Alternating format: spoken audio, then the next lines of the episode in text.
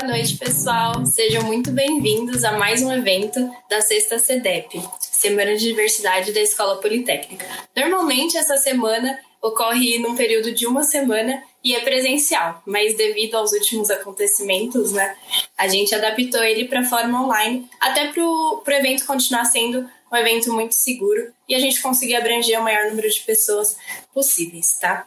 É, e, bom, a CEDEP é um, é um evento organizado pelo coletivo de diversidade sexual e de gênero, o Polypride, da qual eu faço parte. E, bom, eu me chamo Luana e eu vou mediar essa roda de conversa aqui com os representantes da, de quatro grandes empresas: a Ambev, a Cielo, a, o iFood e a Deep Morgan. É, então, antes de começarmos é, a falar, é, a fazer as perguntas, vamos, vou explicar rapidinho para vocês o modelo que a gente vai levar ao evento, tá? É, a gente separou esse evento em dois grandes blocos. É, no primeiro bloco, a gente vai fazer algumas perguntas que vocês mandaram através do, do Instagram, que foi coletado durante é, os meses passados, é, pelos Instagrams arroba e também pelo Instagram arroba. Já aproveita para seguir lá e acompanhar direitinho o, o, os nossos eventos. É, acabando o primeiro bloco, a gente vai para o intervalo de uns cinco minutinhos, é, só para beber uma aguinha ir no banheiro e tudo mais. E logo depois desse intervalo, a gente volta com as perguntas, mas agora com as perguntas que vocês mandarem para a gente através da plataforma Slido, tá? É, o link do Slido vai aparecer tanto no chat quanto vai estar o tempo inteiro na descrição da live e até pode aparecer é, no, em algum lugar aqui do, da live, certo? É, essas perguntas lá na plataforma você pode mandar da, da, maneira como você quiser, como você também pode votar nas melhores perguntas. Então é só ficar de olho lá. É, lembrando também é, vocês a se inscreverem na live. É, a inscrição de vocês, junto com o feedback, vai garantir alguns prêmios para vocês. Então, participando de, uma, de um evento, vocês já ganham 15% de desconto no aplicativo da Evino e né, na primeira compra. E a partir das, da segunda compra, vocês ganham 10% de desconto. É, a partir do segundo evento, vocês ganham 20% de desconto no aplicativo da 99 Pop. Participando de três eventos ou mais, vocês concorrem a um ano de Netflix grátis ou um vale do Outback. E aí, quanto mais eventos vocês forem, maiores são as chances de vocês ganharem, tá? É, continuando agora, eu vou apresentar rapidinho para vocês a nossa intérprete, a Bruna. É, ela vai estar tá fazendo o papel aqui é, de intérprete de Libras. É, e agora também eu quero que, por favor, os nossos convidados se apresentem. É, Vitor, você pode começar a se apresentar para a gente, por favor? Claro. Obrigado, Luana, pela introdução. Olá, gente. Meu nome é Vitor Largueza. Eu trabalho com diversidade e inclusão na Ambev, mas eu já trabalho com diversidade há algum tempo. Em 2012, eu tive o prazer de fundar o canal das BI, que foi o primeiro canal LGBT do Brasil. E com, ele, e com ele eu pude viajar pelo país dando algumas palestras em empresas e também universidades sobre identidade de gênero, sexualidade diversidade de forma geral. É, depois de algum tempo, eu consegui é, basicamente direcionar minha carreira para diversidade. Então, agora eu entrei na Ambev, estou há algum tempo trabalhando já com a pauta, consegui criar o Representa, o nosso programa de estágio para universitários negros. Enfim, é, eu acho que eu posso falar aí mais um pouquinho sobre mim ao longo da live, mas eu não vou me estender tanto agora para deixar todo mundo falar um pouquinho. Tá ótimo, Vitor. É, Aislan, você pode dar continuidade? Posso. Olá, gente. Eu sou Aislan Brito, trabalho na Cielo, no time de de remuneração. Trabalho com remuneração aí já tem uns sete anos e sou coordenador do grupo de diversidade dentro da Cielo para fazer toda essa nova mobilização interna. Boa, obrigada. É, Felipe, por favor. Deixa eu dificuldade para tirar do mudo. Boa noite, meu nome é Felipe Tuller. É, eu sou engenheiro de formação, é, tenho 10 anos de mercado de trabalho, mas eu atuo com diversidade só desde que eu entrei no JP Morgan, que tem aí 3 anos e meio, né? é, foi uma coisa que, um bichinho que me picou e eu não consegui parar mais de fazer. É um trabalho muito legal, espero poder dividir com vocês aqui algumas coisas. Boa, muito obrigada. A participação de vocês é, é muito importante aqui para a gente. É, bom, é, dando continuidade, é, eu vou começar um pouquinho é, com as perguntas, tá? Essas primeiras perguntas, todas as, todos os representantes é, poderia é, responder, tá? A primeira pergunta é como que funciona a luta pelas causas sociais, em, em especial as minorias LGBTQIAP+, dentro das empresas de vocês? E se há alguma comissão de diversidade? Se sim, quais são esses pilar, os pilares dessas comissões? É, Vitor, você pode começar a falar para a gente, por favor? Claro, posso sim. Bom, é, lá na Ambev a gente trabalha a diversidade de forma institucional. Então, a gente começou um trabalho de mudar a nossa cultura e deixar ela cada vez mais inclusiva desde 2015 e 2016. Mas é importante notar que a gente sai de um cenário, não de um cenário neutro, mas a gente sai de uma posição em que comercial de cerveja, o mundo cervejeiro, é basicamente uma metonímia para a objetificação da mulher e sexualização do corpo feminino. É, então, em 2015 e 2016, a nossa diretoria de marketing percebe isso, precisou uma mulher chegar nessa diretoria de marketing, a Mafê, que hoje está lá na Havaianas, mas ela olha para essa, enfim, para esse cenário e fala: é assim que eu quero continuar que a minha marca, é assim, e é isso que eu quero perpetuar, é assim que eu quero que a minha marca seja vista. Então a gente muda toda a comunicação de escola, é, chama algumas ilustradoras que são relacionadas com a pauta do feminismo para reproduzirem essas comunicações e aí a gente muda basicamente a direção do barco da Ambev. Mas internamente a gente está treinando a nossa equipe sempre em viés inconsciente, porque a gente percebe percebe que o primeiro passo para tudo é a pessoa, enfim, reconhecer os próprios vieses, porque ela entra num, num processo de olhar para dentro, se desconstruir, e aí sim a gente começa a fomentar um ambiente inclusivo. Em paralelo, a gente criou os nossos grupos de autenticidade. Então, a gente tem quatro pilares principais. Então, a gente tem um grupo de raça e negritude, a gente tem um grupo de pessoas com deficiência, um grupo, de, um grupo LGBT e um grupo que fala de questões de gênero e feminilidade. Também temos diversidade de, de forma institucional. Então, a gente cria ações afirmativas, olha para quem está entrando na companhia, se preocupa em desenvolver essas pessoas para criar equidade e, basicamente, a gente consegue é, fazer isso através de algumas ações pontuais, sempre em parceria com esses grupos de autenticidade e os nossos embaixadores de diversidade. Como a Ambev é muito grande, a gente está no Brasil inteiro, a gente precisa dessas pessoas espalhadas aí pelas nossas regionais para que elas sejam o ponto focal de diversidade naquele lugar. E aí ela também consiga tratar mais localmente a pauta.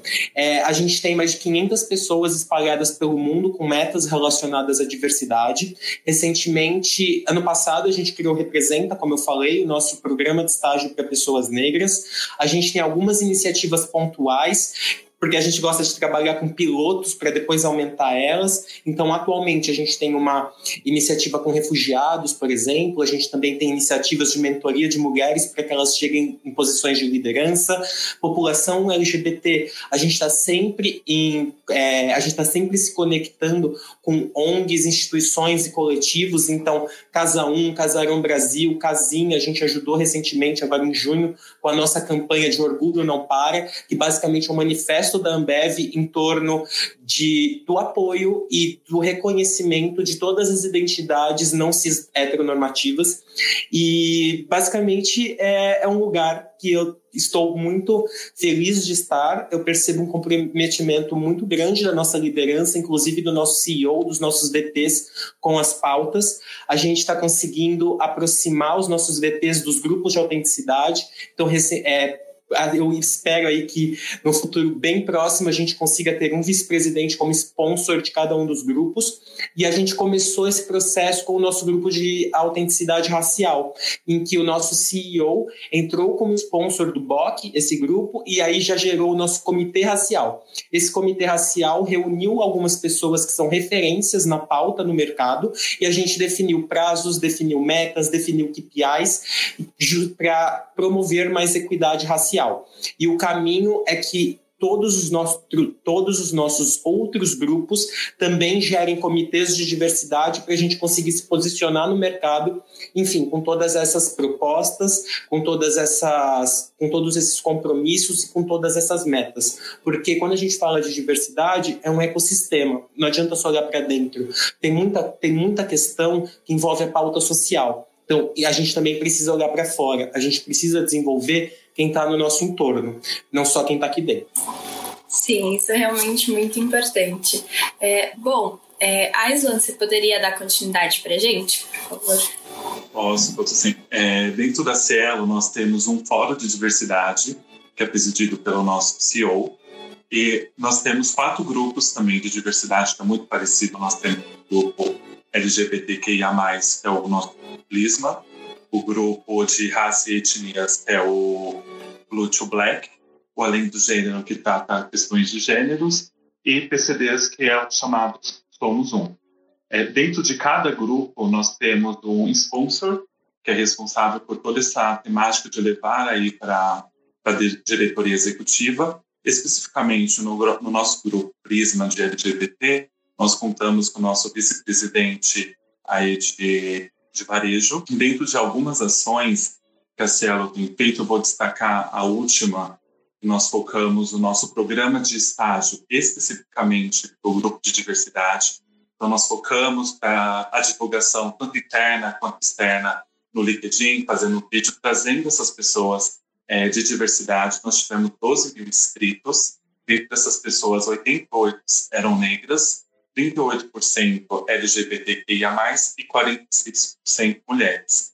É, é, muito embrionário ainda na, na Cielo, nós lançamos esses grupos no ano passado, então nós estamos ainda amadurecendo essa ideia internamente, nossos colaboradores, fomentar essa, essa nova cultura de diversidade, fazer todo esse processo de aculturamento também com, com a gestão, porque nós entendemos que nós temos que primeiro fazer esse aculturamento com a gestão e depois começar a descer para demais áreas, para mais competências. Então, é muito embrionário na Cielo, mas nós estamos aí trabalhando para mudar o, a companhia e o mercado. Boa, Aisla. Felipe, você pode dar continuidade para nós? Claro, claro. É, o JP Morgan é uma empresa americana, né, o que facilita muito para a gente na questão de diversidade. É, o grupo LGBT nos Estados Unidos existe há pelo menos uns 20 anos. É, o, o Jack Morgan globalmente tem 10 grupos de diversidade, sendo que a gente tem representatividade de 7 aqui no Brasil. Né? Então, eu tenho sempre que contar para não esquecer. Então, a gente tem o, o, LGBT, o grupo focado na questão da mulher, o grupo na questão de raça, pessoas com deficiência, gerações, hispânicos e asiáticos. É, o, o LGBT, é, engraçado, ele foi o primeiro grupo a ser formado no Brasil. Então, o primeiro grupo de afinidades que a gente que foi criado no Brasil foi o grupo LGBT que chama Pride. Ele foi criado há mais ou menos sete anos. É, isso aconteceu quando um, um diretor é, estrangeiro veio mudar mudou para o Brasil e chegou aqui e ele olhava para o lado é, e não, não achava nenhum outro LGBT. É, ele era casado com ele era casado com um parceiro dele e não, ele recebia várias daquelas perguntas, já tinha aliança, ah, como que, é, como que é a sua esposa, qual é o nome da sua esposa? E aí ele se sentiu um pouco é, dentro de si que ele precisava trazer essa, essa cultura que já era tão forte lá fora para o Brasil. Né? Uma vez que trouxe o Pride, é, o LGBT, foi desencadeando aí todos os outros grupos. Né? Então, todos os nossos sete grupos são voluntários, né? A, a, as únicas obrigações para se criar um grupo é que ele tenha um senior sponsor, então tenha um gestor sênior que patrocine isso, né? que tenha um, um, um, sponsor do RH também, né? e que ele tenha é, duas, duas lideranças e no mínimo 30 pessoas. É, e aí você pode lançar o grupo no Brasil. Né? Então eles foram lançando, os outros foram surgindo ao longo dos anos. O último que a gente lançou foi no ano passado, que foi o grupo é, focado na questão da descendência asiática. É, a gente hoje, é, a gente por ser uma empresa muito pequena localmente, né, a gente só tem mil pessoas aqui no, no Brasil, a gente entende que a gente sozinho não faz muita coisa, né? então a gente trabalha muito internamente para educar os nossos empregados, né? trazendo a pauta LGBT é, de, de diversas formas diferentes. Né? Então, tentando sempre casar com os outros grupos, né? trazendo sempre a questão da interseccionalidade como um ponto forte. E externamente a gente a gente tem trabalhado muito junto com os nossos parceiros de mercado. A gente faz parte de um grupo chamado Outstand, é, que hoje tem 120 é, instituições, né? Dentre elas a Cielo, que está aqui, o Aslan também faz parte do grupo. É, e com isso a gente consegue alcançar muito mais quando a gente faz alguma coisa para a comunidade, né? Então a gente acabou de entregar duas semanas atrás um, um, algumas cestas básicas que a gente conseguiu. A gente arrecadou, se não me engano, 150 cestas básicas, é, dividimos em cinco instituições, Eternamente Soul, é, a Casa 1, acho que a Casa Florescer também, eu não vou lembrar todas agora, mas a gente entregou tem duas semanas, né? Foi um trabalho que a gente fez em conjunto a partir desse grupo. Né? Então, internamente a gente trabalha com treinamento, externamente com parcerias por causa do nosso tamanho aqui, né? aqui no Brasil. Tá certo, Felipe. Muito obrigada. Bom, agora a gente está com o nosso elenco completo. Eu vou pedir para a Luana se apresentar aqui para a gente, me achará. É, se apresenta um pouquinho, fala um pouco da sua trajetória profissional e pessoal também, e conta um pouquinho para a gente. Tá já, gente, desculpa o atraso, eu estava em outra mesa falando de mercado de trabalho também, a inclusão de pessoas trans. Uh, e é eu vou começar a minha apresentação. É primeiro pela desculpa, depois pelo pedido de desculpas, não pela desculpa. Mas uh, eu sou desenvolvedora de software há 15 anos, mais ou menos. Uh, eu sou desenvolvedora do iFood há um ano e mais ou menos seis meses. Estou também ajudando nas questões de diversidade e inclusão dentro da, do iFood. Uh, lá a gente tem um, um grupo de, de diversidade feito pelas pessoas, por demanda das pessoas não de, de people nem de RH, das pessoas de grupos marginalizados lá dentro. Então, é, o nome dele é Pollen. Eu sou, a gente é dividido em alguns comitês e eu sou a líder do comitê LGBT mais dentro do Pollen. Ah, dado isso, isso é o que eu faço, né? Não sou quem eu sou. A Luana é outra pessoa, já temos uma Luana aqui, agora sou outra Luana que chegou aqui. Ah, me vão me controlando porque eu falo demais às vezes, gente. Ah, e eu sou uma pessoa trans, que me revelei ao mundo como pessoa trans faz mais ou menos quase quatro anos aí. Uh, e a partir desse momento eu comecei a entrar com mais de cabeça, na verdade, mergulhei, porque quando você é trans, você não tem como disfarçar que você é trans ou não, você acaba sofrendo tudo isso na cara, não tem como armarizar, não existe armário para pessoas trans. Já chega lá a, a sua revelação, um machado, o armário se quebra, não tem mais barreira, não tem mais aonde se esconder. Saiu na rua, o pessoal já vai perceber. Ah, daí, com isso, eu também aproveitei e me mergulhei ah, nas questões de diversidade e inclusão em empresas. Já tratava de, outro te de outros temas antes, mas de uma maneira mais abrangente. Mas a questão LGBT+, eu entrei já mais na no, logo depois que eu me, me, me, apresentei ao mundo como Luana. Tanto que eu me apresentei para minha empresa junto com um projeto de diversidade e inclusão. Uh, não foi aceito, a empresa está nos caminhos bem, meio estranhos, mas uh, a gente tentou, tem gente tentando ainda. Mas a gente sabe que é um processo complicado de trazer esse entendimento de uma sociedade que é extremamente marginalizada para trazer esse diálogo ali dentro para a gente conseguir uh, quebrar essa estrutura uh, que a gente sabe que a gente mora num país extremamente LGBTfóbico, uh, extremamente racista, então quebrar essas estruturas coloniais de, de, de que foram impostas, que trazem essas questões de gênero também, de papéis de gênero, é bem complicado. Então, as empresas é mais complicado ainda porque a gente sabe que ainda tem o poder são homens cis brancos héteros de classe média, classe alta. Ah, então, esse, esse vale imenso, esse abismo que a gente tem ah, de entendimento é difícil de trazer. Então, ah, essa sou eu, ah, essa é minha luta também. Então, sou, sou eu acabo militando em várias áreas, não faço parte de nenhum coletivo, ah, às vezes eu faço parte, às vezes eu saio, mas a minha militância maior está sendo dentro das empresas para conseguir um espaço maior para a comunidade LGBT e manter as pessoas que já têm um trabalho lá dentro também, que isso é uma coisa, uma questão importante.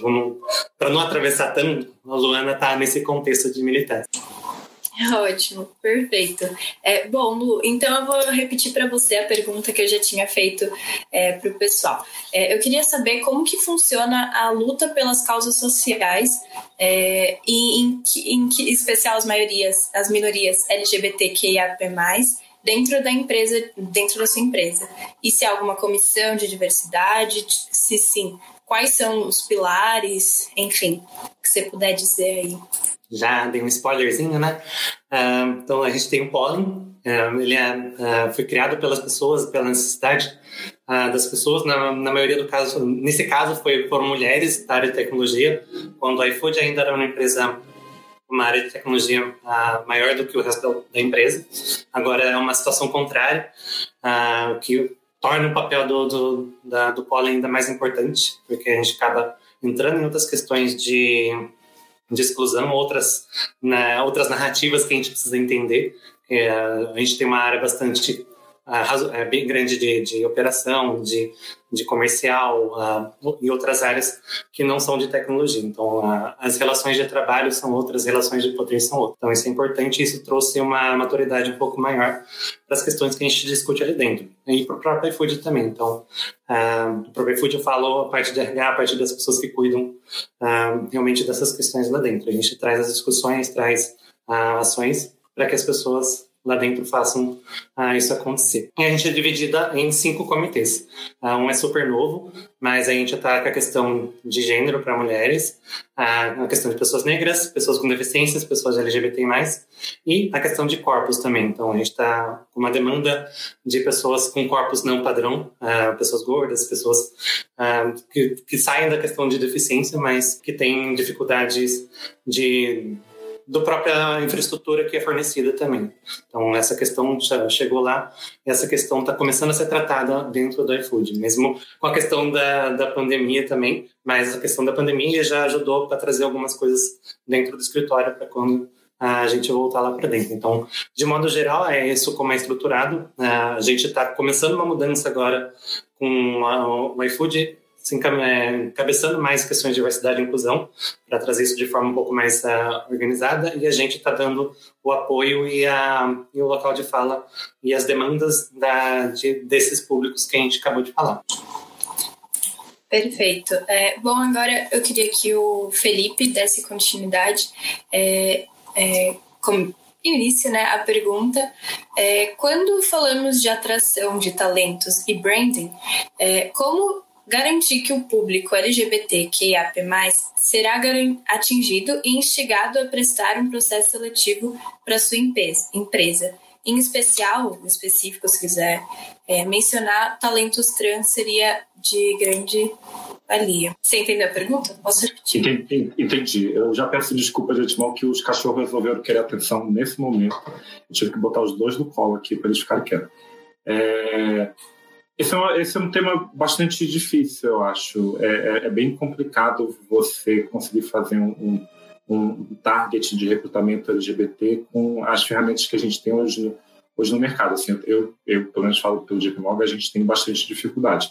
Né? O que a gente tem feito, não só no grupo LGBT, como em todos os, os demais, é a gente, a gente tem criado uma rotina de fazer é, cafés da manhã no banco, onde a gente convida estudantes para participar, então, e aí a gente convida através dos, dos núcleos LGBT como o próprio o de vocês, né, os contatos que a gente tem, né, então de vocês e de outras de outras faculdades, né, então a gente faz a gente faz o target dessa forma, né, a gente entra em contato com com esses grupos de afinidade, passa por eles o convite, traz eles para dentro do banco, apresenta um pouco o que, que a gente faz de diversidade e o que, que a gente faz de trabalho, né, para mostrar especificamente o quanto é, diversidade é, é, faz parte do nosso negócio, é um valor dentro da nossa empresa, é, e dessa forma a gente tenta alcançar o máximo. Né? Na, na um, uma outra forma também, assim, né, a gente, acho que não sei se vocês conhecem o Reaching Out,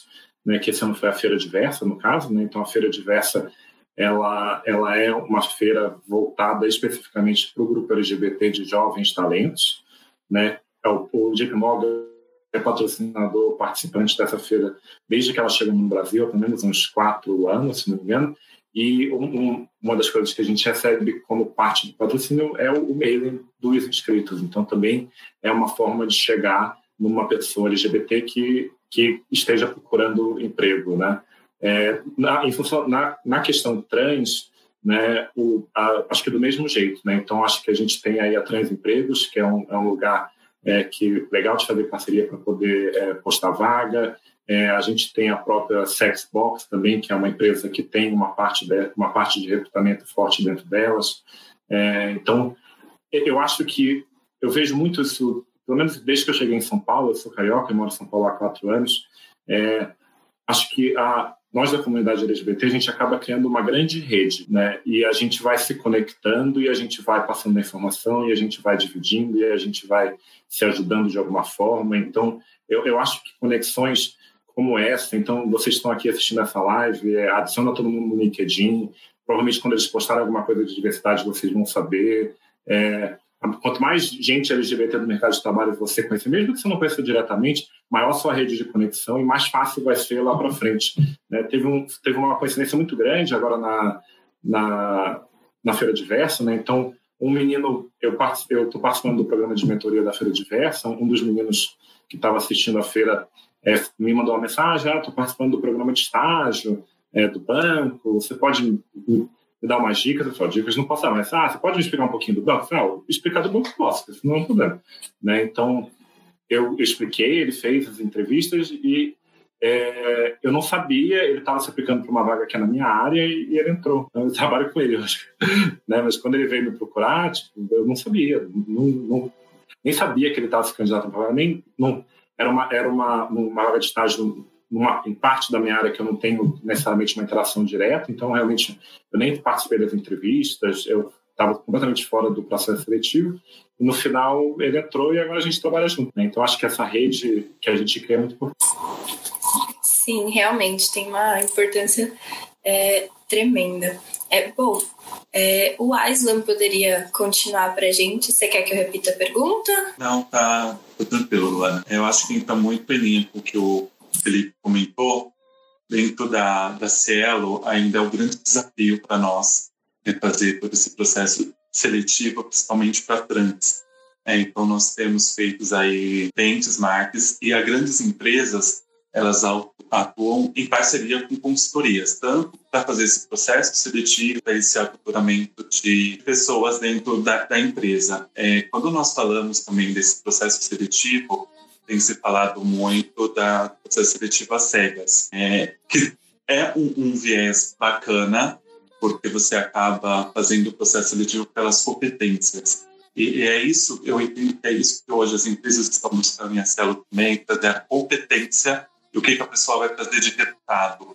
É, eu não vou contratar o gay, eu não vou contratar a trans. Eu estou contratando o Aislan, eu estou contratando a Juliana. Então, acho que isso ainda precisa é, ser fomentado da empresa, mas a Cielo está gatilhando, é, gatilhando sobre isso, fazendo bem, trazer aí alguma consultoria para nos ajudar com esse processo, principalmente para o público, o público trans. E hoje é muito marginalizado, então a grande maioria acabam entrando todo esse processo de, de prostituição. Por que será? É, talvez seja porque as vagas que você procura, você coloca tudo de diversidade, você pede um inglês é, avançado, ou você pede sistemas ágeis. Será que isso que você está pedindo vai ter pessoas LGBTs capacitadas para isso? ou você vai trazer um, um gay branco, de, de, alta renda, gênero, e talvez não é essa o, o intuito da empresa. É, nós estamos aí engatinhando e eu acho que tanto o grupo que nós participamos, participamos aí de na nossa última reunião nós falamos também desse, desse então é um dos caminhos. Perfeito, Aisla. Vitor, você gostaria de comentar? Claro. É, eu compartilho do mesmo pensamento do Felipe do Island e aí aqui dentro da companhia o pensamento que eu trouxe para a Ambev é muito que falar da comunidade LGBT não é só falar do homem gay branco, é falar de todo mundo. Então, é saber que a realidade do homem gay periférico negro é uma, que a do homem gay branco é outra, da travesti é outra, enfim. E a gente precisa olhar para essas pessoas individualmente. É claro que não individualmente, mas por cada um dos clusters e ver qual é a real necessidade dessas pessoas.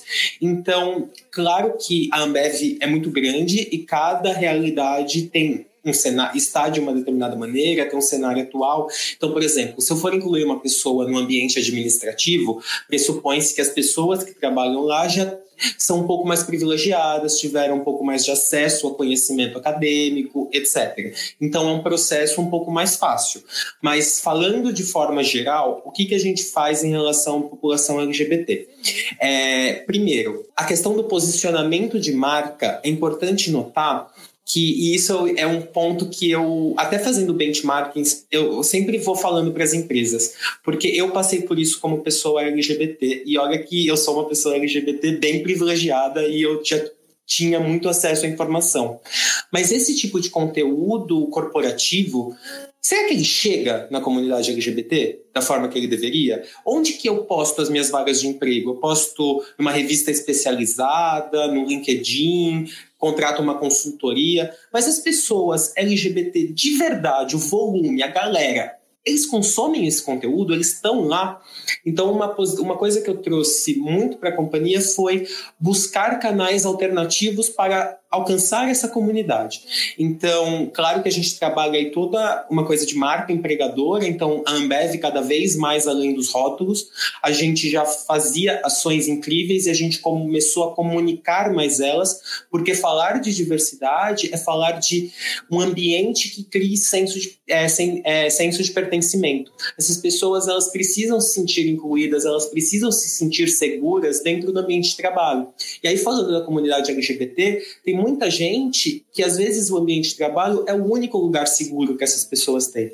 Tem gente que não consegue ser autêntico dentro de casa. Então, o mínimo que eu posso fazer como empresa é fazer é garantir que essa pessoa possa ser autêntica aqui dentro.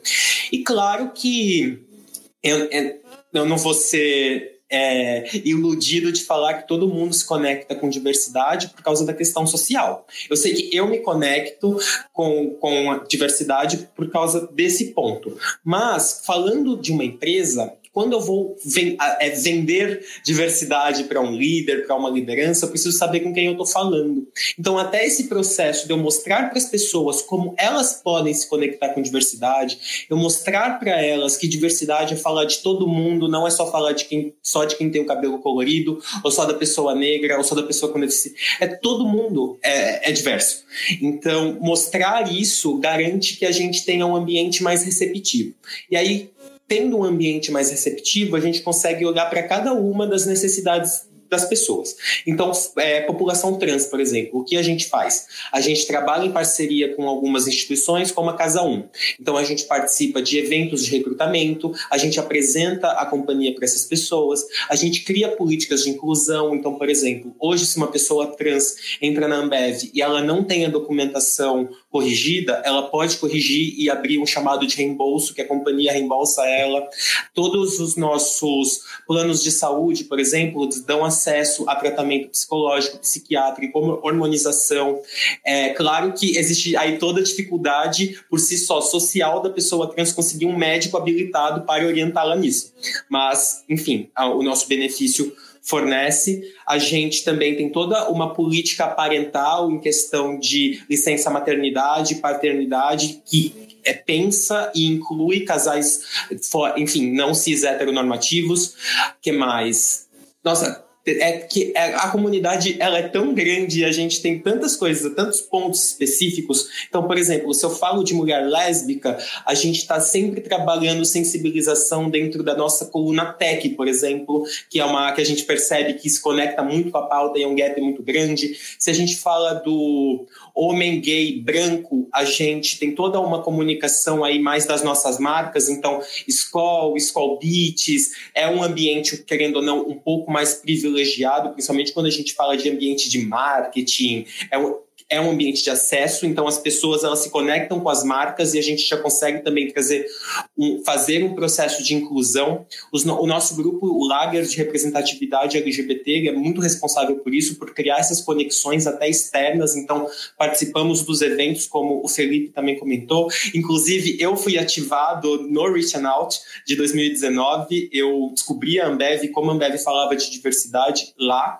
mas falando de forma geral, é, pra, e aí para diversidade de todos os sentidos, mas principalmente para a comunidade LGBT, é o papel da liderança, falando sobre como a diversidade benquista na empresa é fundamental, porque a gente, como LGBT, e aí eu falo um pouco de mim, eu me considero um homem gay cis, um homem gay cis, mas eu também me considero queer. E aí tem toda essa coisa do transviado, do viado, então eu também, quando saio na rua, as pessoas, elas percebem a minha sexualidade sem eu precisar abrir a boca. Então, eu me sentir seguro para ser essa pessoa no ambiente de trabalho é fundamental. Liderar, por pelo exemplo para que esse processo aconteça é muito importante. Então a gente também pensa nisso. Os nossos VPs estão sempre falando o quanto a Ambev é uma empresa que está aberta para receber essas pessoas e para promover um ambiente cada vez mais inclusivo e que promova equidade para elas. Perfeito, Vitor. Luana, se você quiser também complementar um pouquinho sobre o que a sua empresa faz, eu posso repetir a pergunta se você preferir também. Pode, só para dar uma reorientada na galera e para mim também. Beleza. Então, quando falamos sobre atração de talentos e branding, como garantir que o público LGBTQIAP+, será atingido e instigado a prestar um processo seletivo para a empresa? E se você quiser especificar também talentos trans ou algum, algum outro nicho, fica à vontade. Beleza. Adoro me colocar em duas partes nessa fala. A primeira sou eu, Luana, uh, porque eu sempre estou ali puxando as coisas dentro da iFood e tal, dando umas cutucadinhas. Então, é sempre bom trazer essa minha visão, depois trazer o que a iFood está fazendo uh, com esse balanço, porque esse balanço ele é necessário para fazer essas construções. Então, vou trazer a minha visão de Luana aqui. Uh, a, a questão LGBT não no ambiente de trabalho, uh, se a gente for ver o, o, todo o corpo de pessoas LGBT mais dentro do iFood, não é um número baixo, né? Um número, acho que, agora não lembro de cabeça, estava mais uns 20% quase, entre 15 e 20, alguma coisa. Uh, o problema é como a visão da comunidade, da normatividade, da cis-heteronormatividade, ela influencia o comportamento das pessoas ali dentro. Então, se for ver ambientes que são altamente inclusivos para pessoas LGBT+, eles têm algum recorte, provavelmente, de, de, de raça e classe no meio. Então, pessoas que se sentem bem são homens brancos cis, na maioria das vezes. Então a gente precisa começar a, a, fazer essas tratativas também. Então, daí eu cons consigo trazer esse contexto do iFood. O iFood tem uma área grande de tecnologia, mas tem área de operação, tem área comercial, tem outras áreas uh, que trazem outras dinâmicas aí dentro da sociedade. Uh, com isso, dado isso, a gente tem que trazer ambientes que sejam inclusivos dentro desses recortes. Daí é inevitável trazer recortes raciais em algum desses pontos, porque você vai ter uma maioria de pessoas LGBTs negras ali que precisam de outra tratativa. Né? São pessoas, é, eu gostei de uma fala do Victor, que ele trouxe a questão das pessoas que participam do, geralmente dos comitês, uh, são pessoas com alguns acessos, uh, que tiveram alguns acessos, né? E alguns privilégios também, isso é importante de destacar. Uh, que é uma coisa que a gente tem que fazer. Eu também tive vários acessos que, me, que não me, me levaram para prostituição ou é, me mantiveram viva. Eu estou aqui atingindo os 35 anos, eu sou uma pessoa trans, uma mulher trans, uma travesti ainda viva. Uh, e esses acessos que eu tive, eu consigo trazer para essas questões, para esses recortes. Esses recortes são importantes. Uh, que é um ponto que eu queria trazer, a questão das pessoas não participarem. E eu, ainda assim, a, o pessoal que está participando trazer a visão desses recortes lá para dentro. Isso é uma coisa complicada de se fazer. Mas a gente vai tentando, criando espaços seguros e tal, que principalmente pessoas que desses setores que vêm participar aqui uh, sofrem sanções.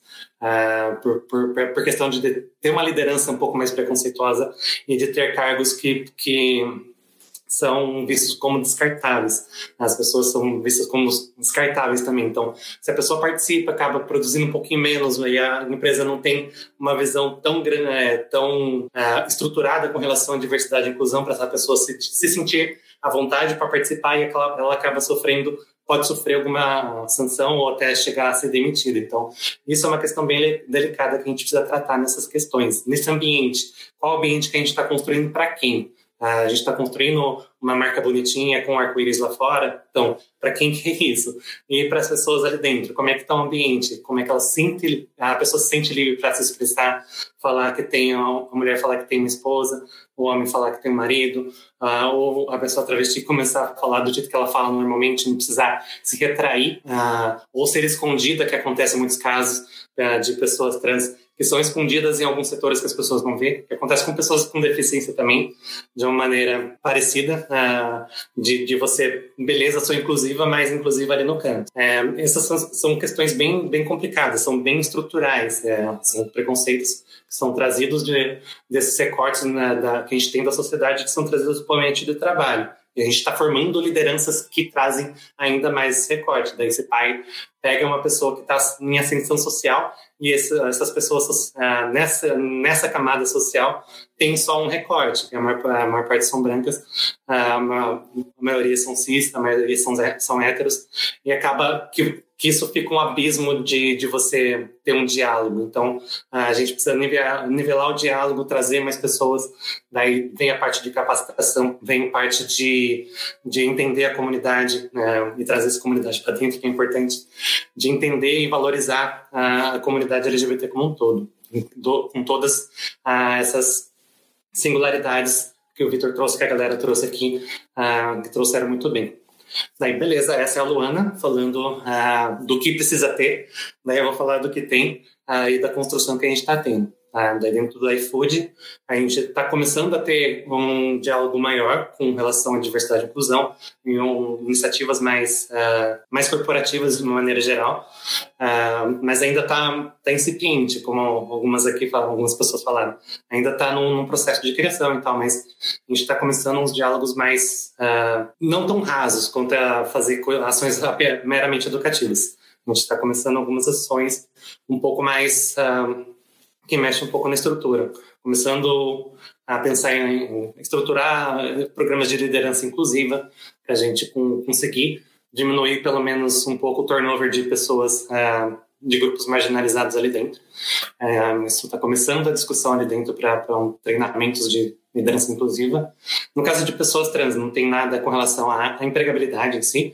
Tem algumas com conversa que está assim no começo com a Transempregos.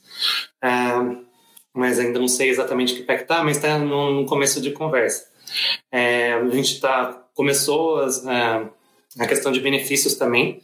Agora a gente tem questão de retificação para quem, quem quer retificar o nome, tem ajuda de custo, ajuda judicial se precisar, e também ajuda com, com hormonização para quem faz hormonização que é uma discussão, uh, e está uh, ah, ampliando a questão de benefícios para outras áreas para pessoas trans também. Uh, que é uma questão que foi interessante, é, é interessante para não falar outras coisas, porque vamos falar um, um diálogo mais tranquilo aqui, porque eu, daqui a pouco começa a me revoltar, gente, calma. Segura, Luana, segura, Escorpiana. beleza, vamos embora. que tinha, eu me revolto tinha uma questão uh, de benefício começou a ser discutida e tal, e a primeira coisa que falaram, falaram, vamos pagar cirurgia para as pessoas trans. Daí eu sentei, respirei, é, contei até três para não falar coisas. Beleza. Uh, daí já fica para todo mundo, para o pessoal entender, o pessoal tá, tá assistindo a gente. Uh, resumir pessoas trans a, a cirurgias é, é, estigmatizante, é patologizante, é extremamente é, violento com pessoas trans. Tem pessoas trans que querem fazer cirurgias, mas não são todas. Então, a, a transexualidade não se define na cirurgia. A cirurgia a, e o nome transexualidade, transexualidade foram definidos por pessoas cis para tratar as pessoas trans como doentes. Então, essa questão com cirurgias é bem pessoal e não serve, não serve como definição de pessoa trans. Então, é longe disso, mas a gente acabou conversando, uh, uh, eu e o RH uma, e umas pessoas que me ajudaram também, para construir exatamente isso, desconstruir o que é uma pessoa trans, é um começo de conversa. Então, a gente precisa trazer um pouco mais de de diálogo, um pouco mais de profundidade para as discussões, porque para não ficar nessas, na, nesses benefícios rasos, na, nessas ações mais rasas, uh, porque as pessoas uh, ah, LGBT mais têm uh, algumas questões que afastam ela do mercado de trabalho. Então, tra vamos trabalhar elas e conseguir trazer gente aqui, mas trabalhar essas questões aqui dentro também, para não repetir isso que acontece em outras empresas. Então a gente está nesse passo de diálogo aí dentro do iFood. Está né? tá numa construção bem legal, inclusive. Bom, que ótimo, então. É, rapidinho, a gente tem mais 10 minutos antes do inter, intervalo, para depois ir para segundo, o segundo bloco. Eu queria saber se na empresa de vocês existem metas de diversidade é, e se sim, quais métricas usam e como é feito esse acompanhamento. É, quem quiser falar, fica à vontade. Eu acho que eu posso falar um pouquinho. Eu acho que fala, é, primeiro, falar de empregabilidade de pessoas diversas, e aí eu falo diversas, incluindo todo mundo que sai desse padrão do estereótipo de privilegiado. É, às vezes as pessoas têm a impressão que é só a gente apertar um botão e falar: pronto, contratamos pessoas diversas, pessoas diversas venham. Mas não, a gente também tem que trabalhar muito o ambiente que essa pessoa vai ser, ser inserida, porque se essa pessoa chegar num ambiente que é, é, enfim, não é favorável a ela, ela vai embora. E aí, exatamente, falando de métricas, etc., existe uma dificuldade muito grande de acompanhar, de fato, alguns indicadores por questões de proteção de dado, questão, enfim, não, eu não posso obrigar uma pessoa a responder se ela é LGBT ou não. Então, primeiro, tem uma questão da voluntariedade em relação à pessoa responder isso. É, e, então, até o nosso indicador, a gente consegue ter uma noção de volume, consegue fazer uma estatística, mas ela nunca vai ser certeira. E aí, a gente, então, a gente tenta trabalhar dessa forma. A gente tem metas de diversidade, sim. Então, por exemplo, quando a gente fala de pessoas com deficiência, existe uma meta que ela é basicamente dita pelo Ministério do Trabalho. E aí tem toda a problemática de que existe uma lei de cotas, por exemplo, mas não existe uma política de inclusão e uma política de sensibilização e de, enfim, compartilhamento de conhecimento para que, de fato, a gente crie um ambiente de equidade para essas pessoas e elas não acabem sendo só contratadas. Então, em contramão, a gente, área de diversidade, tenta promover isso para que essas pessoas se sintam basicamente em casa.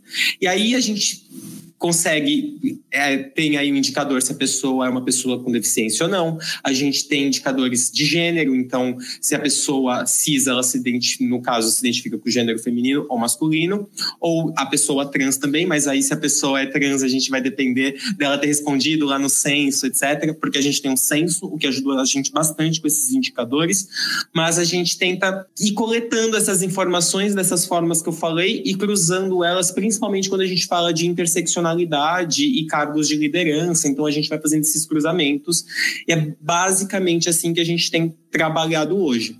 Mas a gente está cada vez mais correndo atrás de formas de até entender como nosso jurídico, como a gente consegue aperfeiçoar essa coleta de dados e ter dados cada vez mais representativos. Então, uma coisa que eles falam muito é como eu posso garantir, como você pode me garantir que esse dado vai ser usado para gerar equidade e inclusão e não exclusão.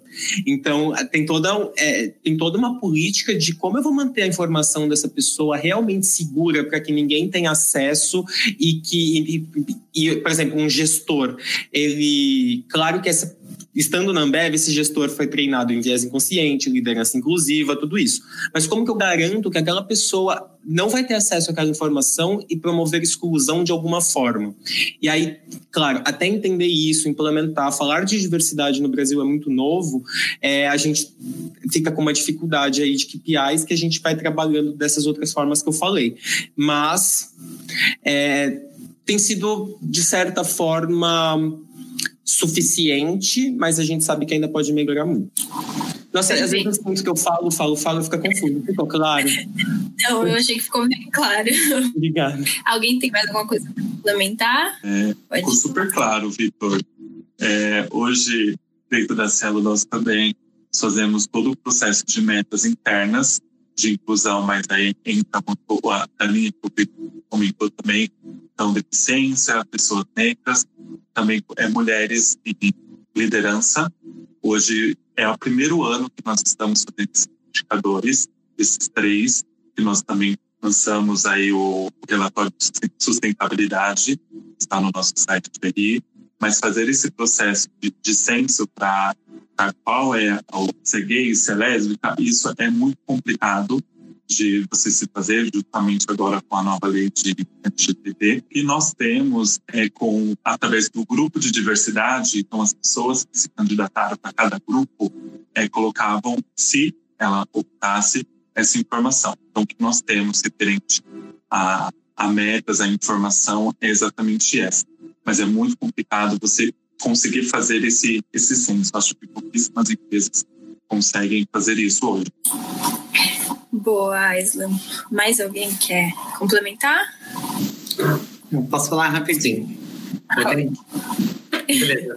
De novo, eu, eu separo Luana versus iFood aí, na versus, mas é em conjunto, mas uh, que eu gosto de dar meu, meu palpite pessoal também. Uh, uma coisa que eu, que eu tento trazer bastante é a questão, ah, não dá para traçar metas trazendo o número de pessoas também. Ah, porque você pode ter contratado 200 pessoas, mas foram embora 250. Ah, então, esse turnover é importante de saber, principalmente o porquê. Ah, e também a questão de dados demográficos é importante ah, para a gente entender como é que está o cenário, onde estão as maiores deficiências. Mas na questão LGBT, mais que o pessoal trouxe, eu vou reforçar também que isso está em pauta bastante agora lá dentro, porque está entrando uh, uma área forte de People Analytics. Então, o pessoal está analisando tentando trazer ferramentas para analisar, tirar viés inconscientes de avaliação, uh, trazer mais, uh, mais precisão para ver onde tem algum recorte que está tendo algum problema, se tem uh, avaliações menores né, para mulheres em tecnologia, se tem essas, essas questões dentro desses dados. Né? Estão tra tentando trazer essas questões. Daí a gente vem para a comunidade LGBT+, daí falar, não, não vai pegar dado de ninguém aqui não. Como é que estão esses dados? É, como é que eles estão sendo, uh, uh, como é que eles vão ser pegos? Né? Quem que tem acesso a esses dados? Se não, não tiver isso totalmente claro, não vai pegar. não tem nem nem que discutir, porque a gente sabe como é que é para pessoas LGBTs que que não revelam no trabalho sua sexualidade ou mesmo sua identidade de gênero por questão de segurança para não ser demitido. Ah, isso é uma questão importante de, de, manter essa segurança também. Não adianta nada você querer avaliar um monte de questões, daí vai um monte embora porque você vazou esses dados. Ah, isso é bem importante. Daí tem questões sendo discutidas lá dentro, agora trazendo a visão do iFood, ah, sobre um, um manifesto né, de diversidade inclusão, que vai trazer uh, mais, com mais ênfase na, no, nas ações em concreto que vão ser feitas uh, num, num, período, num ciclo futuro. Daí, com isso, como está numa fase mais inicial, vai trazer iniciativas que fomentem a, a, diversidade e inclusão na empresa como um todo, como é, liderança inclusiva, essa questão de People Analytics para quebrar um pouquinho da, dessa questão de preconceitos na, em avaliações. Uh, então, tá, tá nesse momento de transição para trazer a, as medidas mais concretas, os, os, as metas mais concretas. Daí o que eu, que eu, que eu penso pessoalmente sobre isso é que é, esse é o caminho, porque não tem como só ficar, de novo, na parte educativa, em assuntos mais rasos, tem ter mudanças estruturais para acontecer alguma coisa. E aí, o próximo passo é deixar isso como metas não só da, da, da, da onde está sendo criado, que geralmente é RH.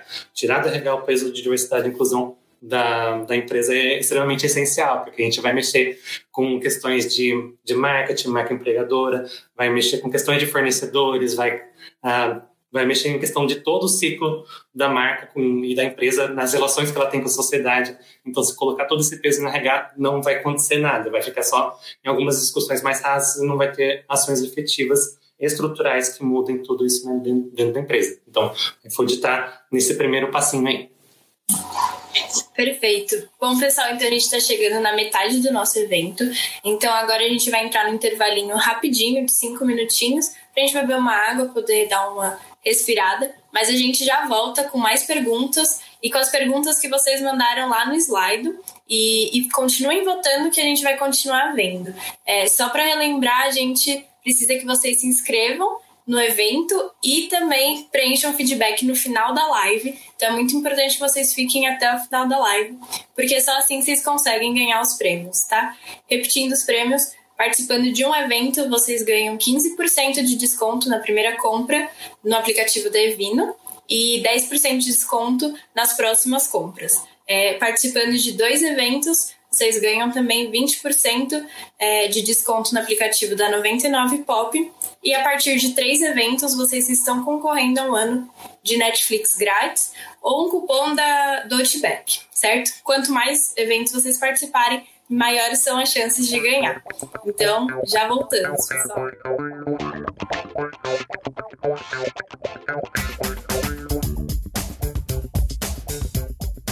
Pessoal, voltamos agora do nosso intervalinho. É, e, bom, é, vamos começar com as perguntas que vocês mandaram lá no slide. Teve bastante pergunta legal. E a primeira delas vai para Luana. É uma pergunta mais direcionada. Eles querem saber como que é para você ser trans dentro desse ambiente empresarial, que muitas vezes acaba sendo opressor, né? Sim, sempre é. Não tem como fugir, a não ser que a gente uh, tenha uma passabilidade cis e não, não fale sobre ser trans no trabalho. Ou seja, você não tem aceitação nenhuma. Ah, no meu caso, ah, eu tive alguns privilégios, assim, não privilégio, mas acesso, eu diria assim.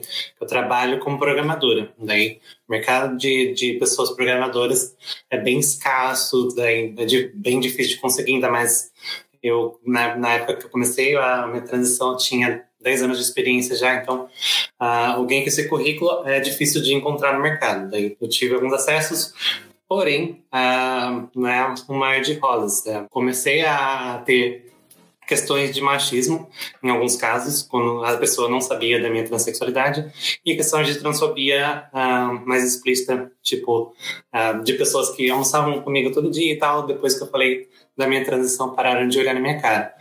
Uh, com relações de trabalho, assim, são bem pesadas. Uh, recentemente já me falaram que, beleza, não pode falar do que você quiser, não vou te aceitar. Daí a questão que falaram isso, não com essas palavras exatamente, mas questão de uma liderança direta que me falou isso. Então é bem pesado. Uh, você acaba tendo que ter Uh, não tem como fugir. Seu psicológico tem que ser forte, você tem que aguentar bastante coisa, você, você tem que uh, saber lidar com muitas situações de preconceito e e não, na verdade, tem situações que você não entende o que está acontecendo, daí de repente você começa a cair a ficha, daí é isso mesmo que estava acontecendo, é sério que eu preciso disso, ouvir isso ainda na, nesse lugar. Ah, então, não é, a gente, mesmo com, com acessos, ah, que no meu caso, não tem vida tranquila, mas de, dentro do ambiente de pessoas, outras pessoas trans, eu tenho muito mais acesso e por isso que eu consigo ainda, eu, eu, enfrento mais essas situações uh, para exigir mais espaço, exigir mais algumas coisas. Então, isso me coloca numa situação mais vulnerável também. Uh, já tive com meu, meu pescoço na Berlinda por questões de me envolver com questões de diversidade e inclusão e performance acaba ficando um pouco mais baixa porque são muitas coisas tipo eu comprei uh, uns três quatro livros fiz alguns cursos uh, não tem nada a ver com tecnologia investi nisso investi tempo uh, e, e as empresas geralmente não sabem lidar com essa questão das pessoas fazendo bastante do trabalho que elas deveriam fazer e recebendo zero uh, méritos, na verdade, sem, é, recebendo deméritos, uh, não é a palavra certa, mas recebendo avaliações negativas por causa dessas ações. Então, eu, eu acabo me expondo mais. Uh, porque eu penso nas outras pessoas trans que não têm esse acesso também. Então, eu estou tentando fazer isso para conseguir mais espaço para as outras pessoas. Perfeito. É, eles perguntaram também é, se o processo seletivo às cegas é, realmente traz mais diversidade. Porque, por exemplo, negros e pessoas trans, por serem minorias extremamente marginalizadas, acabam não possuindo é, ou possuindo muito pouco é, competências desejadas, né? É, tendo pouco acesso. Como garantir que esse modelo de processo seletivo não vire só mais uma forma de contratar pessoas dentro do padrão? Eu acho que eu, eu vou começar. É, lá no banco, é claro que o processo às cegas ele vai até certo, certa etapa do processo, né? né? Então, lá no banco hoje a gente faz isso muito, muito constante. É, a gente faz isso sempre nas vagas de estágio, né? Então a gente tira o na hora que tá que os gestores estão avaliando os currículos, né? Ele vê sem é, sem informação da faculdade, é, sem o telefone, sem algumas informações é, que, que, poderiam fazer com que a gente achasse essa pessoa em algum lugar, né? É, para ajudar a você escolher realmente sem esse viés inconsciente, né? Eu acho que é, não, não, resolve o problema como um todo, não, não resolve o problema como um todo, mas acho que é, é um passo, né, para você quebrar o viés inconsciente e você permitir que pessoas diversas consigam mostrar seu seu valor e sejam avaliadas de forma equalitária comparada com outra. Então, acho que isso ajuda bastante. É, não no processo seletivo, mas eu já ouvi falar também de processos cegas é, no mercado financeiro para desenvolvimento, né? então para promoção. Né? Então eu já tenho, tenho uma empresa que, que, que apresentou para a gente uma vez num dos grupos de diversidade que eu participo, que ela tirou o gênero e o nome da pessoa no processo de promoção. O processo é por comitê, pelos feedbacks, é, pelas entregas, e tirou-se o gênero para realmente é, tentar fazer com que as promoções fossem menos enviesadas. Né? É, acho que voltando no recrutamento, quando a gente fala de faculdade, né, o meu, o nosso antigo presidente no banco ele falava muito isso, né? Se a gente continuar contratando só homem branco cis do Mackenzie, a gente vai continuar chegando nas mesmas soluções. Né? A gente nunca vai chegar numa solução diferenciada. Então, eu, a, a gente precisa de pessoas diversas para chegar é, em soluções mais diversas, né? mais é, que, que sejam diferentes, que sejam algo que nunca se teve. Então, acho que essa cada vez mais é, a gente consegue comprovar aí o quão a diversidade é importante para as empresas e o quanto ela traz de benefício, né? É, por um lado, é, pessoas diversas trazem é, backgrounds diversos, perspectivas diversas e chegam soluções diversas.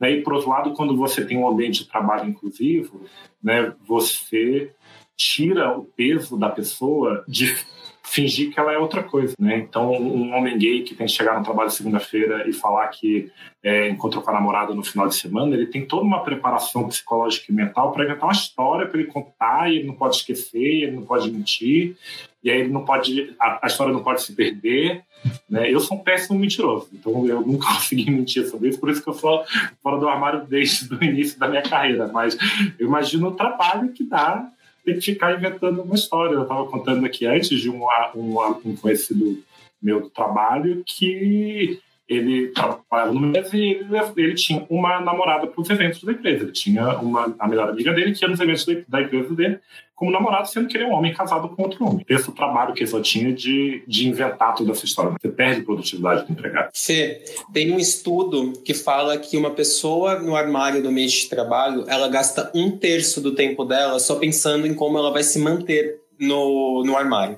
Então pensa o impacto o impacto que isso tem na produtividade dessa pessoa, na qualidade de vida dessa pessoa e na saúde mental desse indivíduo. Tipo, é um, você passa o dia inteiro praticamente no seu trabalho. Imagina como é difícil. Ainda não. Muita gente passa por isso, muita gente está me escutando não precisa imaginar isso. Mas, cara, é você esconder quem você é da maior parte do seu dia, sabe? Isso é uma agressão tão grande. Eu, eu, eu desculpa, você terminou de falar outro. Não, pode falar. Eu, só, eu ia falar da questão do processo de recrutamento às cegas agora, mas então pode, fala assim, antes de eu começar. Não, desculpa, só acho que tem. Acho que é sempre importante quando a gente está no ambiente heteronormativo da gente tentar trazer é, a, a nossa dor para uma dor que eles entendam. Uhum. Né? Então, é, no Aurenico, no ano, no ano passado, se não me engano, aqui no Brasil, a Aurenico é uma ONG americana que faz, que trabalha com diversidade. Né? Então, ela fez um, um, fórum aqui no Brasil no passado, e aí ela faz uma dinâmica onde ela pede para todo mundo escrever no papel uma coisa que esconde no trabalho. Todo mundo esconde alguma coisa no trabalho, pequena, que seja, ah, eu fumo, ah, eu como chocolate, ah, eu eu, eu, eu acho que eu, eu tenho dois, alguma coisa você esconde da sua vida pessoal, né? Por, por, mais aberto que sua vida seja, por mais um livro aberto que seja, você tem alguma coisa no seu trabalho que de repente você não conta para todo mundo, né? Então, quando você traz essa prerrogativa para o heterossexual, ele ele começa a entender, né? Então, é, eu acho que é importante também a, a, a, gente, como embaixadores de grupos de diversidade, né? A gente tem que estar sempre aí é, trazendo essa questão no, nos ambientes onde ela é pouco falada. Né? Então, acho que é importante a gente trabalhar também nas metáforas que, que as pessoas heterossexuais cis é, consigam é, entender e ter maior empatia. Né? Desculpa, mudei do assunto, mas vai lá, fala aí. Do... Imagina, gente, é sempre bem-vindo. É, e eu tô achando que eu sou moderadora da live, né? Eu tô super aqui comentando, enfim. é, falando de processo seletivo às cegas, é fundamental a gente ter e aí a gente entra um pouquinho naquilo que o Aislan falou, de não adianta ter um processo seletivo às cegas se as etapas do meu processo seletivo são excludentes. Então, primeiro a gente precisa pensar em como essas pessoas vão ser avaliadas, para depois pensar em quem vai ter acesso à informação dessas pessoas. E é o que, que a gente fez aqui. Então, a gente principal, a gente tem o nosso programa de estágio e o nosso programa de trainee. Os dois estão com inscrições abertas. Quem quiser pode ir lá no nosso site e arrasar na inscrição. E o que, que a gente fez? A gente tirou o teste de inglês, por exemplo. E no, no caso do trainee, deu uma bolsa de inglês para essas pessoas. No Representa, a gente percebeu que era na etapa de teste de inglês que a população negra sumia do nosso processo seletivo. Então, a gente, além de criar um programa de que seja uma ação afirmativa, a gente também tirou inglês. A gente deu um curso de inglês, a gente deu mentoria, a gente deu um salário extra, olhando para a especificidade daquela população. Então, se eu estou contratando uma pessoa diversa, e aí falando de uma pessoa diversa, não só quem teve acesso ou foi privilegiado de alguma forma, então eu crio um programa de fato para criar representatividade, quebrar ciclo de pobreza, será que essa pessoa ela vai, até receber o primeiro salário, ter condições de se alimentar, de se deslocar, ela vai ter dinheiro para comprar roupa nova para ir trabalhar, porque começar um trabalho novo, e aí pensando num cenário fora de pandemia, fora de home office, é, tem, envolve isso também, né? Então tem todo é, um trabalho de olhar também o benefício. Do, falando do processo seletivo em si, a gente tira essas etapas e, a, e quando a gente vai fazer os, os reports dos candidatos durante o processo, a gente não passa para os gestores e nem para o pessoal de recrutamento e seleção algumas informações dos candidatos. Então, a gente sempre tenta trabalhar, a gente primeiro, não passa nenhuma base nominal para as pessoas. Então, eu, quando vou mandar o meu relatório para o campo, se em algum momento eu vou mandar um Excel para as pessoas poderem brincar ali com alguns indicadores e trazerem alguma perspectiva para elas. Então, por exemplo, ah, quantas pessoas com deficiência estão inscritas aqui nessa unidade? Então, eu mando essa informação. Mas o tempo todo eu troco o nome de todo mundo por número, é, então não é uma base nominal, eu escondo, por exemplo, data de nascimento, escondo a instituição que essa pessoa estudou. Então, isso tudo é, só vai chegar para o gestor na fase presencial, que é a nossa fase de challenge. E essa pessoa já foi avaliada de algumas formas aí ao longo do processo seletivo. Uma coisa que é importante notar que a gente mudou a metodologia de fazer algumas coisas. Então, por exemplo, o teste de lógica. O teste de lógica seria muito matemático, ele também é muito excludente. E aí, quando a gente fala de gênero, quando a gente fala da população negra, mais uma vez, e até da população LGBT quando a gente pensa aí em alguns recortes. Então a gente trouxe uma gamificação que avalia a pessoa de forma mais fluida. Então também tem toda essa parte. Como o Felipe falou, o processo ele só é cego até algum até um ponto. E aí pro ponto que ele não é cego, a gente trata as pessoas que vão tomar essa decisão constantemente. Então, desde o momento que eu apresento o meu programa corporativo, e aí falando da minha realidade, eu estou treinando essa pessoa em viés inconsciente e liderança inclusiva. E eu garanto que todo o meu time de recrutamento e seleção também seja treinado. Por quê? Porque quando esse gestor vai entrevistar esse candidato, eu tenho uma pessoa de recrutamento que está fazendo o intermédio dessa entrevista e vendo se não está acontecendo nenhum viés, vendo se aquela pessoa ela está sendo entrevistada da maneira que ela deveria ser entrevistada, porque também tem uma coisa, às vezes se a gente se conecta muito com o valor da diversidade, a gente precisa ver se a gente não está passando pano para o candidato e aí tem toda uma coisa que a Ambev no fim do dia quer contratar pessoas excelentes, ponto. Essas pessoas elas podem ser autênticas, elas devem ser autênticas, mas a gente quer gente excelente. Então tem todo um processo de ser muito inclusivo, é, e aí esse muito inclusivo, claro que sempre se pautando na nossa cultura, nos nossos valores, e tentar garantir que seja é, às cegas e seja o mais inclusivo possível em todas as etapas, mas não, não é em todas que a gente vai conseguir isso, e nas que a gente não consegue, a gente tenta solucionar de alguma forma, no caso, com os treinamentos de liderança inclusiva, viés inconsciente e até análise mesmo de cada uma das realidades. Então, por exemplo, se eu tenho, percebo que eu tenho um candidato com um perfil LGBT, será que não vale eu trazer um gestor que seja um pouco mais próximo da pauta para avaliar? Será que seja um pouco mais sensibilizado? Então, tem tudo, tem, enfim, tem toda essa esse ecossistema que a gente vai olhando cada uma das especificidades. Perfeito, Vitor. Alguém tem mais alguma coisa para complementar? A gente pode ir para o próximo. Eu só ia falar de um, de um, um caso, uh, que não sabe a, a, a, a móvel é a holding do iFood e de mais algum conjunto de empresas. Daí, no passado, e vai, vai ter esse ano de novo, eles fizeram o Mobile Dream. Foi uma, uma ação super bacana, assim, que foi uma parte de, de processo, é um processo seletivo. Ah, agora eu esqueci o termo que eles usam, mas tudo bem, eu sou ruim de memória mesmo. Mas de, foi um processo seletivo que no, na primeira etapa foi a cegas, totalmente a cegas. Ah, e também foram múltiplos avaliadores na etapa presencial, então, é, para tirar questão de um único viés de uma pessoa para avaliar uma, uma pessoa candidata ali.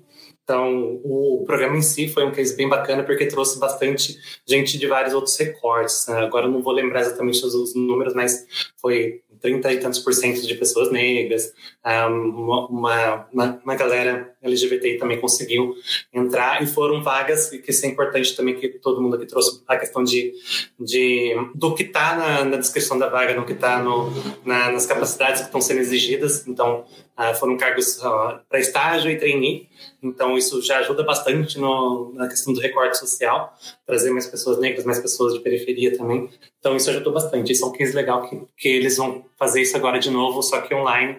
E inclusive acho que abriram as inscrições e tal. Então isso é um caso que deu certo. No iFood ainda não tem, mas uh, acho que tem algumas pessoas olhando para esse case para conseguir fazer alguma coisa lá dentro também. Boa.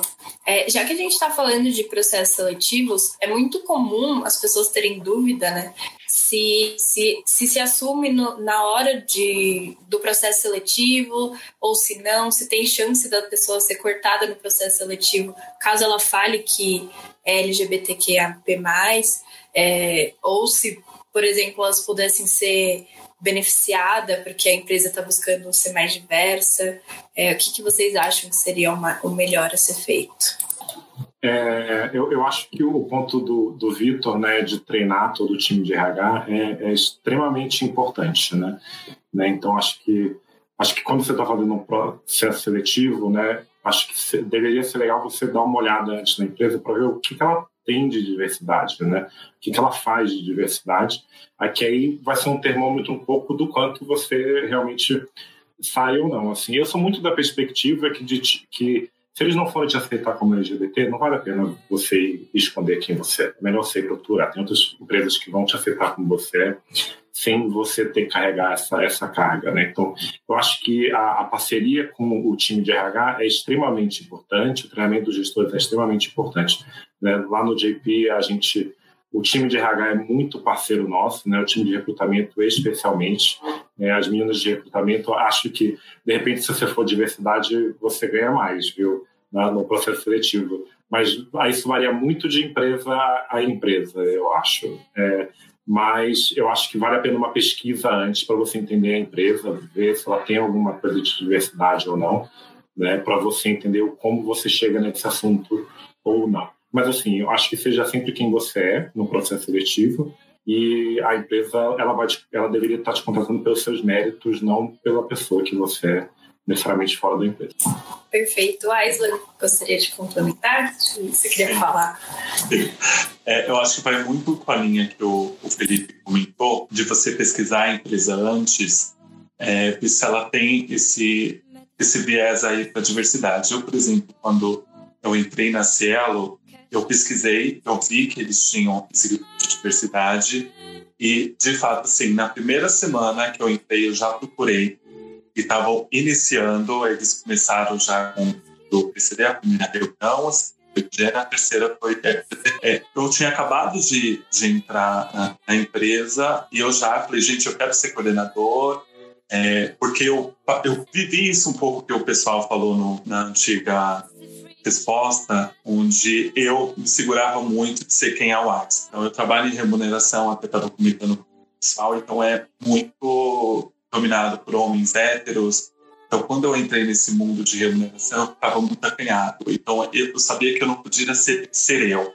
Então, eu tinha medo de falar. Eu até numa vida social, não só é, corporativa, eu acho que quando você não, não se, se aceita é muito complicado. E a partir que eu me aceitei, gente, eu preciso externalizar tudo isso que eu vi. Agora, o mais que eu sou, eu não tenho medo de ser quem eu sou, então eu já chego nos lugares, não tenho medo da minha postura, da minha fala, se eu vou falar alguma coisa é da, do social, é, mas quando nós falamos desse processo seletivo, nós temos que também entender que nós vivemos no Brasil onde existe imensa desigualdade social. Então, por exemplo, pode ser que uma pessoa é, ela está desempregada, mas ela precisa, entendeu? Então, ao mesmo tempo, entra no processo de você pesquisar, você não sabe se você pode falar, porém entra nessa desigualdade social. Então, é algo muito tênue entre você falar ou não.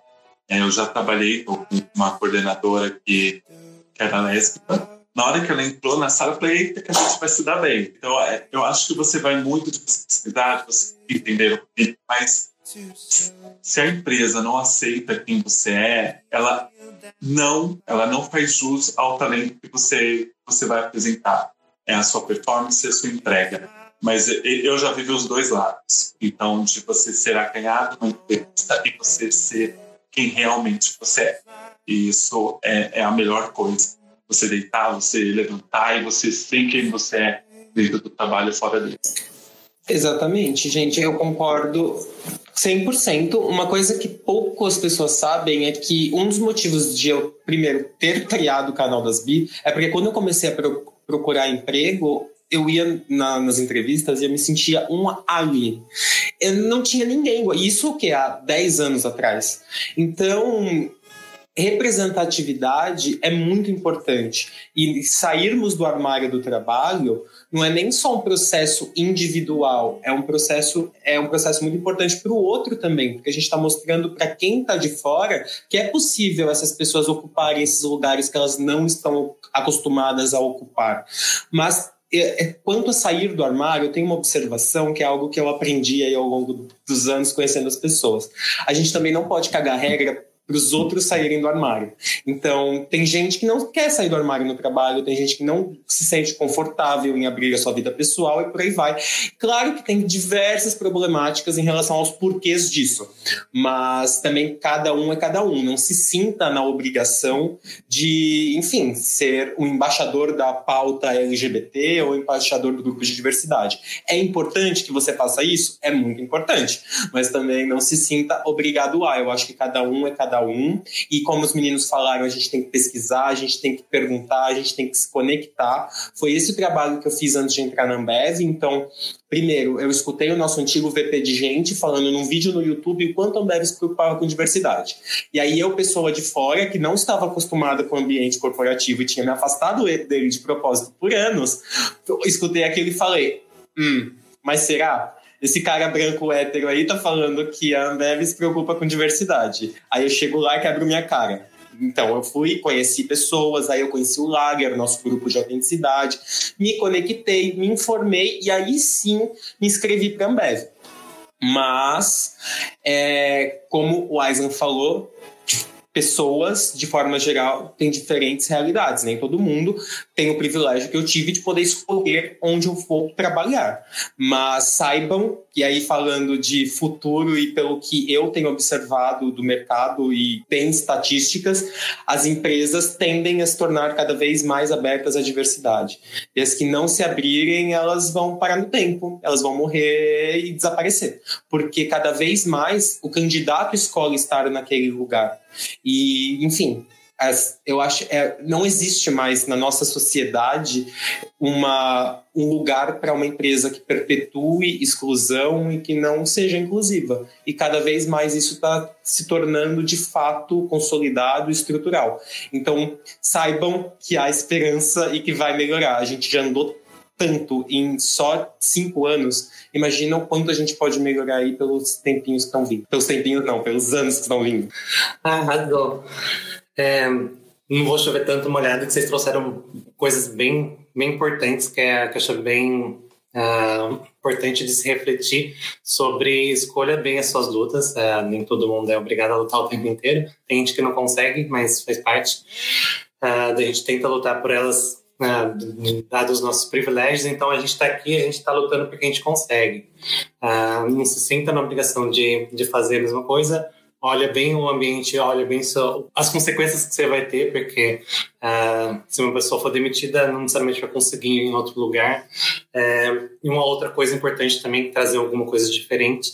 Uh, infelizmente, as pessoas ainda estereotipam, estereotipam muito a comunidade LGBT como um todo. Uh, então, eu sou a única travesti na área de tecnologia se eu fizer alguma coisa uh, que um gestor não, não goste, fique falando mal, se eu for demitida dali, qual o espaço que vai sobrar para as outras ali que vão tentar? Então, isso é bem importante da gente tomar um certo cuidado, é, não é nossa culpa. Uh, eu tento comprar as brigas certas na hora certa, então uh, isso é uma consciência minha, mas é, por causa desse peso que, que já hum, colocam nas nossas costas e é super problemático, a gente precisa debater isso também, de, beleza, eu tenho uma, a questão da tokenização que a gente tanto fala, a tokenização tem esse, esse peso de trazer tirar a responsabilidade da empresa, beleza, tem uma pessoa trans aqui, agora tá tudo bem. E o peso de você também, se você vacilar, ah, a gente tentou, mas a pessoa trans não, não se deu bem aqui, a gente não gostou, daí a gente não contratou mais. Uh, não é responsabilidade nossa, mas acaba que é, é um pouco uh, por causa da, da, da estrutura cis heteronormativa que a gente tem e branca que a gente precisa também ajudar a quebrar.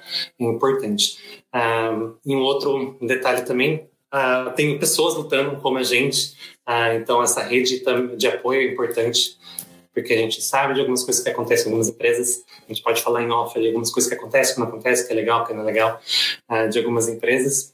E também tem empresas que cuidam disso também, como a Transempregos e a Camaleão, por exemplo, que trazem aí, se você coloca o curricular, elas já pesquisam as duas, são ótimas, amo as duas.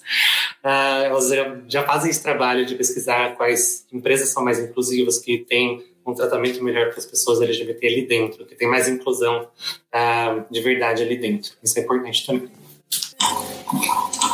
Perfeito. Então vamos para a próxima pergunta. É, quais são os próximos passos que a sua empresa planeja para fazer, é, para aumentar ainda mais a inclusão e a diversidade, não apenas no corpo de funcionários, mas numa sociedade como um todo? É, eu acho quando acho que tem momentos diferentes nos grupos minorizados hoje em dia. Né? Eu vou falar grupos minorizados porque mulher é maioria na sociedade e negros são maioria na sociedade. Então, são grupos minorizados, não são minorias. É, quando a gente pensa, pelo menos no mercado financeiro, né? quando a gente pensa no, no, na questão da raça, né? a gente ainda tem pouca representatividade. Então, é, o, o, momento das empresas hoje, né? ele está muito no buscar atrair e reter esse talento. Então, ainda estamos nesse momento de aumentar o percentual de pessoas negras e pardas dentro do mercado financeiro. Quando a gente pensa na mulher, né, a mulher ela, ela já está ali no mercado, é, ela entra de repente tanto quanto o homem ou até mais, e ela vai se perdendo ao longo do caminho no, na, na questão da evolução de carreira e, no, e nos cargos mais seniors. Né? Então, o trabalho hoje nas empresas é, relacionado à questão de gênero é muito mais de, de mentoria, de quebrar os viés inconscientes, de realmente empoderar essa mulher e empurrar essa mulher na carreira dela para que ela possa crescer mais. Né? Quando você pensa no LGBT, é, a questão é visibilidade. Né?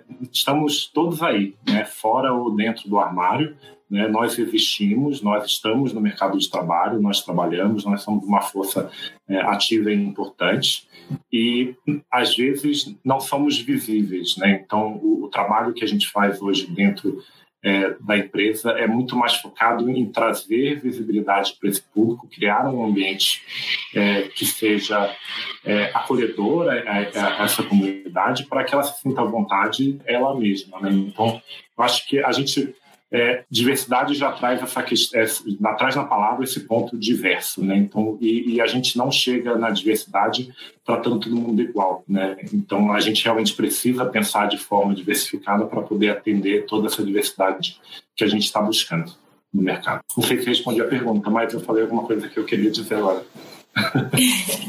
Não, perfeito. Mais alguém quer comentar? Eu posso falar um pouquinho. Então, é, é exatamente isso que o Fê falou. Cada uma das, dos pilares, cada um dos pilares de diversidade tem uma necessidade específica e, consequentemente, quando a gente projeta aí o que a gente quer fazer futuramente. Então, gênero, a gente está olhando para também mentoria, empoderamento dessas mulheres e inserção delas em cargos de liderança. É muito mais você mostrar para aquela pessoa que, de fato, ela pode estar ali. Então também tem toda uma parte de políticas de parentalidade, de maternidade, entender cada um dos casos quando a gente fala de gênero. Em relação à negritude, também atração de pessoas negras para posições de liderança. Então, a, a, gente consegue fazer uma ação afirmativa como um estágio para contratar 80 é, universitários negros, e aí, combinado com a nossa cultura de desenvolvimento, a ideia é que a gente tenha 80 potenciais líderes negros aí em poucos anos. Falando de pessoas com deficiência, a gente está numa fase de analisar todas as nossas plataformas, sejam elas físicas ou digitais, e garantir acessibilidade para todo mundo. Uma coisa que é difícil na Ambev é o nosso tamanho. Então, a gente tem muitas unidades, tem muitas plataformas digitais. Então, a gente está olhando atentamente para isso. É, e aí, quando a gente fala de, de, de é, estrutura básica física, a gente está olhando para que todas as nossas unidades tenham, por exemplo, banheiros para pessoa, é, banheiros sem marcação de gênero, um banheiro específico para pessoa trans ou travesti, por aí vai. A gente também está garantindo que a gente tem acessibilidade para pessoas com deficiência e corpos não normativos em todas as nossas unidades. Claro que isso tem aí um delta T, porque é uma estrutura física, né? Então a gente depende de algumas coisas. É, e aí vai depender também um pouco da estrutura que essa pessoa diversa vai ser inserida na Ambev. Então aqui a gente tem o um mundo de centro de excelência, que é o um mundo administrativo, que tem uma realidade. A gente tem o um mundo fabril, supply, que tem uma outra. A gente tem o mundo de vendas, que tem uma outra.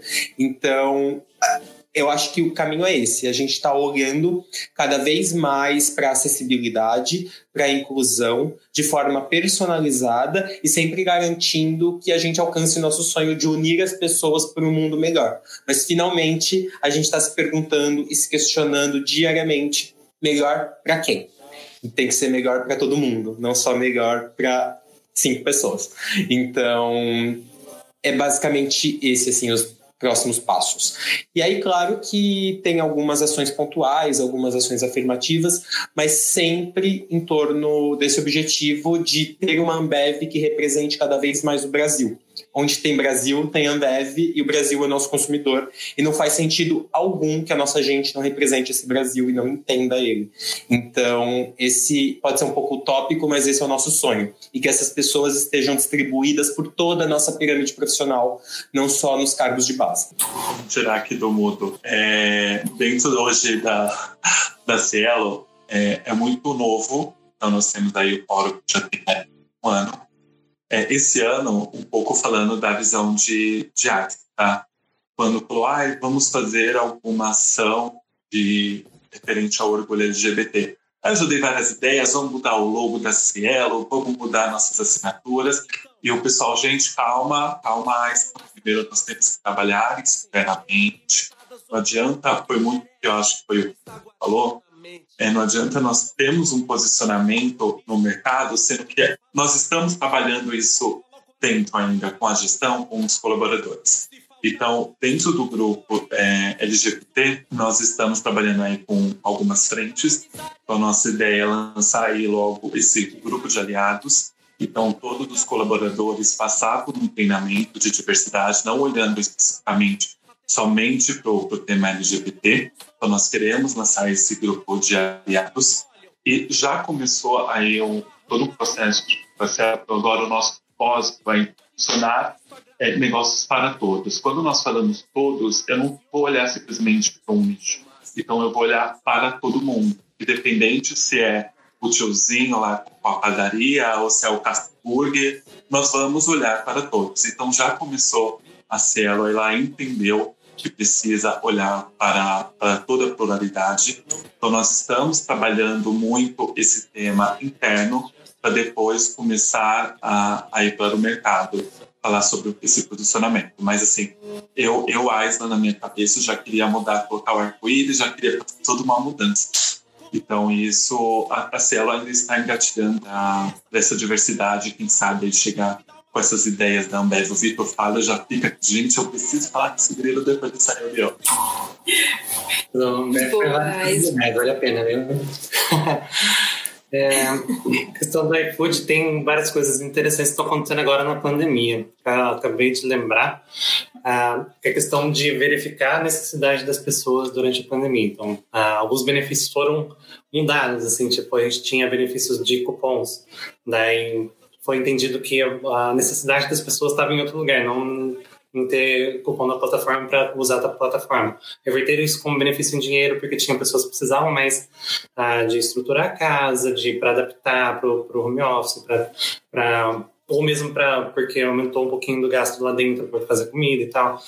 Precisavam de outra interação ali dentro, ah, outro entendimento dentro da pandemia para conseguir uh, ter um tratamento mais uh, igualitário entre as pessoas ali com relação à necessidade que elas têm.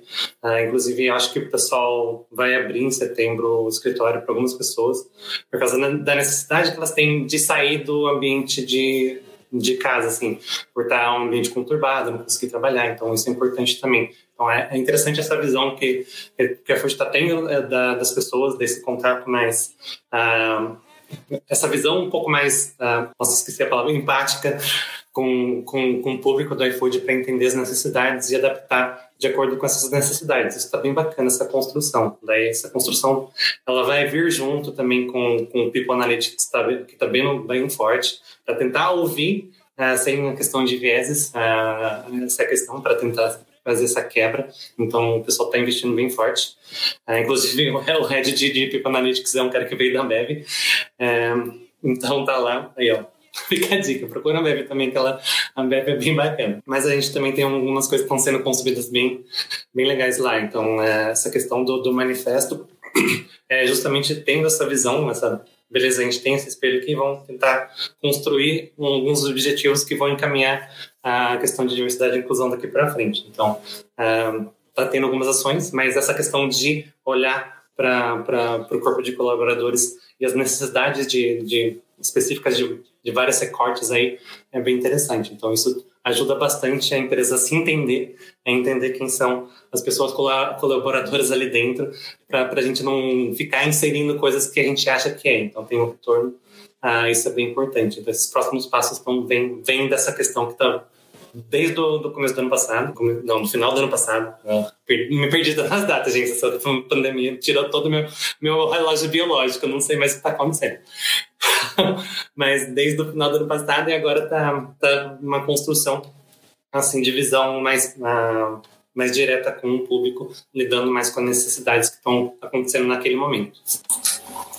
Perfeito, Lu. É, a próxima pergunta eu achei bem interessante, que diz sobre a receptividade é, do funcionário assim que ele é aceito no processo seletivo. Então, como que é essa receptividade por parte dos outros funcionários e até mesmo desses grupos, é, desses grupos de que vocês têm de relacionado a alguma, aos grupos minoritários, né? É, no, no, banco hoje, né, o que a gente tem feito é quando a gente, somente no estágio, a gente faz pouca contratação individual, então o estágio é quando a gente entra assim de grupos maiores, né, 20 pessoas.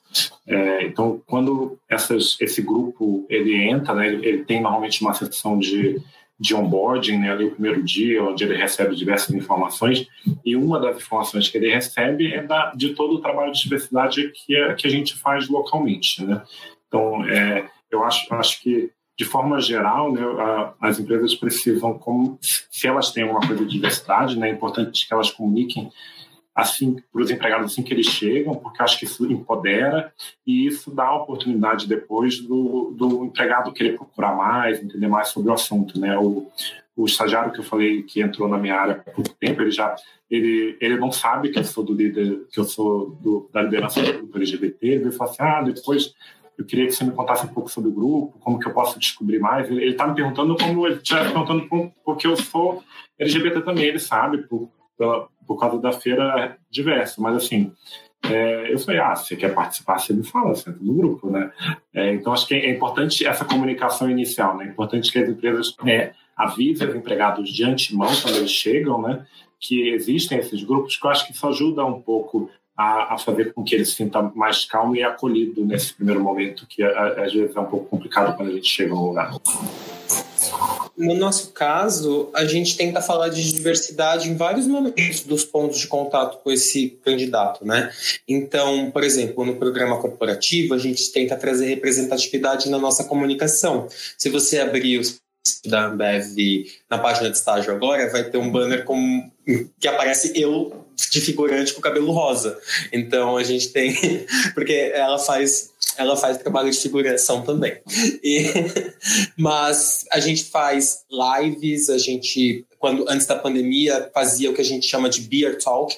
Então a gente, o grupo de autenticidade convida as enfim, os candidatos a irem até a Ambev e a gente fala sobre os grupos de autenticidade.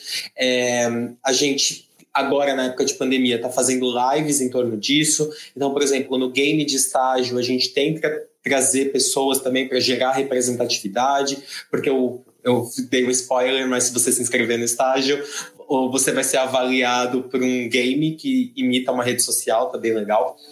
Que mais. Bom, é basicamente isso. É, eu acho que a comunicação com o candidato ser pautada em diversidade, ser inclusiva o tempo todo é muito importante. Mas aí quando essa pessoa chega, tem toda a parte de integração, como o Felipe falou que tem lá no banco também.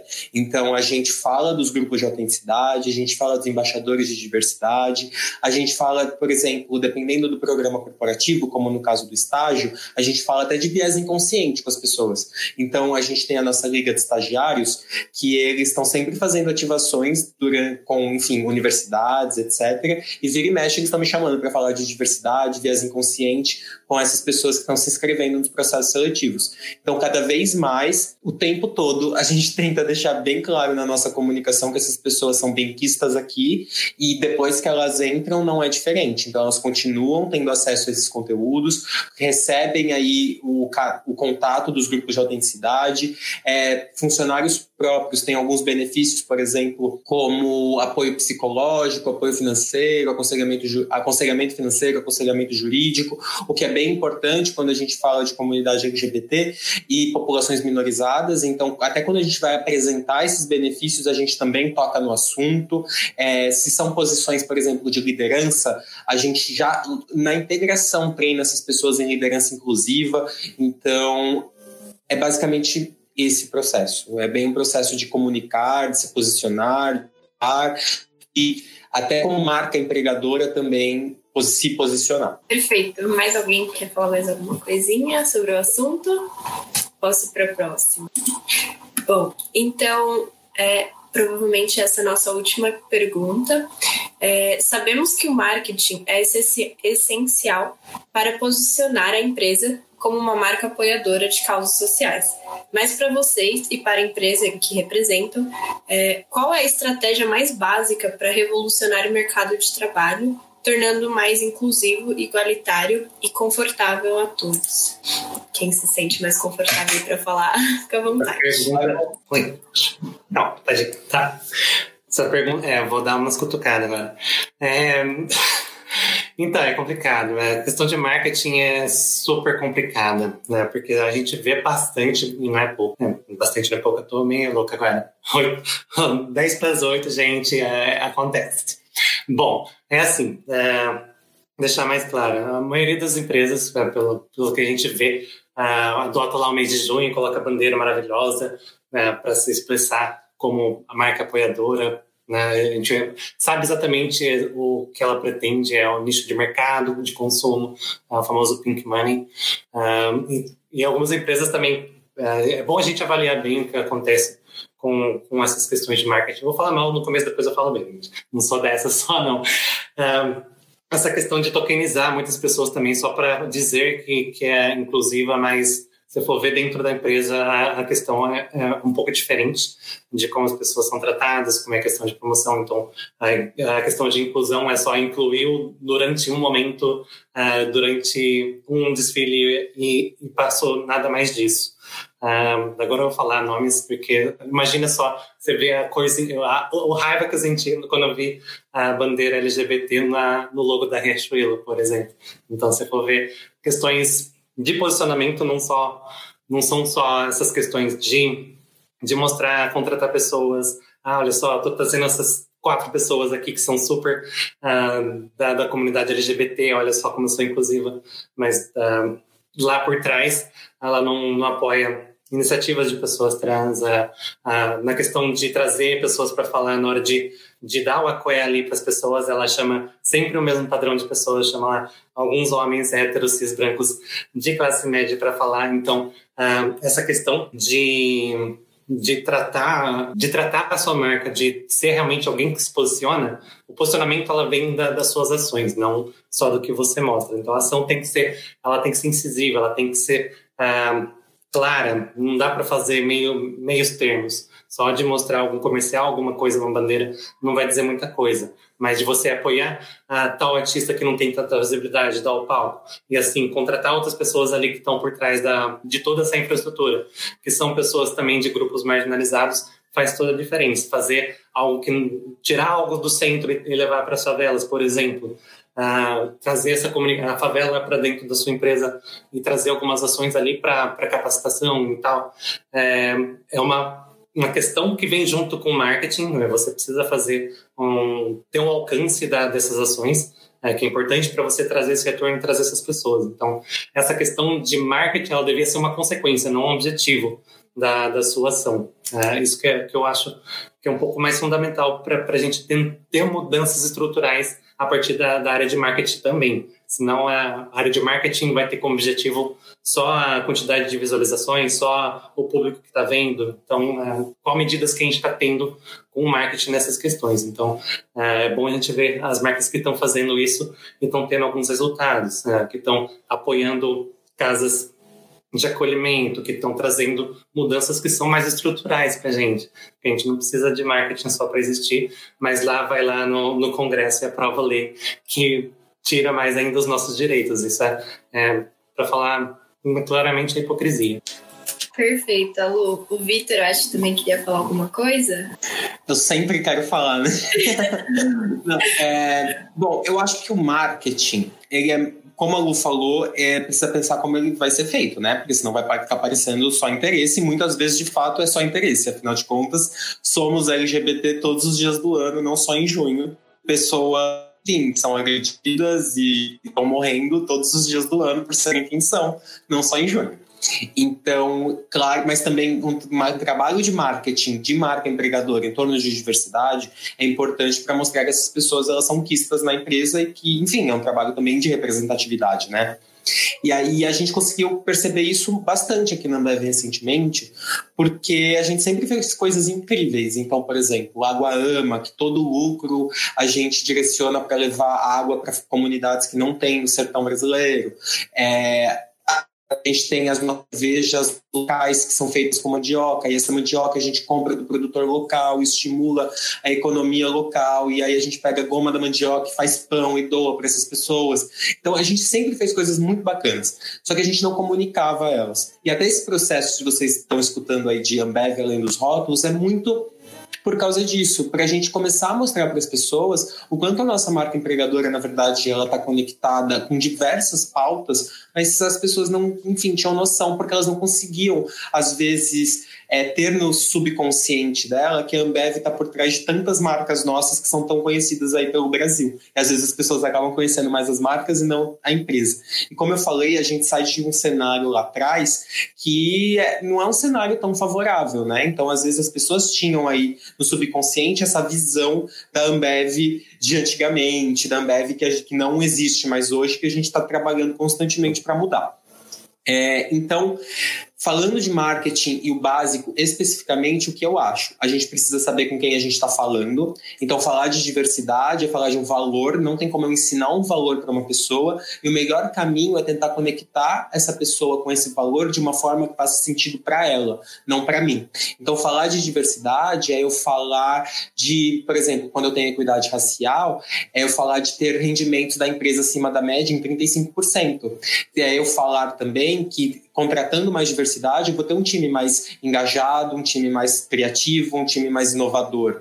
E aí tem, tem as pessoas que se conectam que se conectam com a pauta pela questão social. Então, esse marketing também é, ajuda a vender a diversidade com, enfim, como uma, como de fato uma parceira do negócio em que uh, o gestor pode se conectar da forma que faz sentido para ele. E além disso, também não só a população interna da companhia e esse gestor, mas também a população externa, né? Então, quando existe essa ponte, ajuda a vender a nossa marca empregadora como até uma solução para essas pessoas diversas que estão tentando ir aí se encaixar e, enfim, existirem em lugares que elas não estão acostumadas. Então, é delicado, é complicado, mas é muito necessário e eu espero que cada vez mais as empresas invistam nesse tipo de marketing, mas façam a lição de casa antes e, como a Lu falou, não criem apenas barulho, mas criem transformação, transformação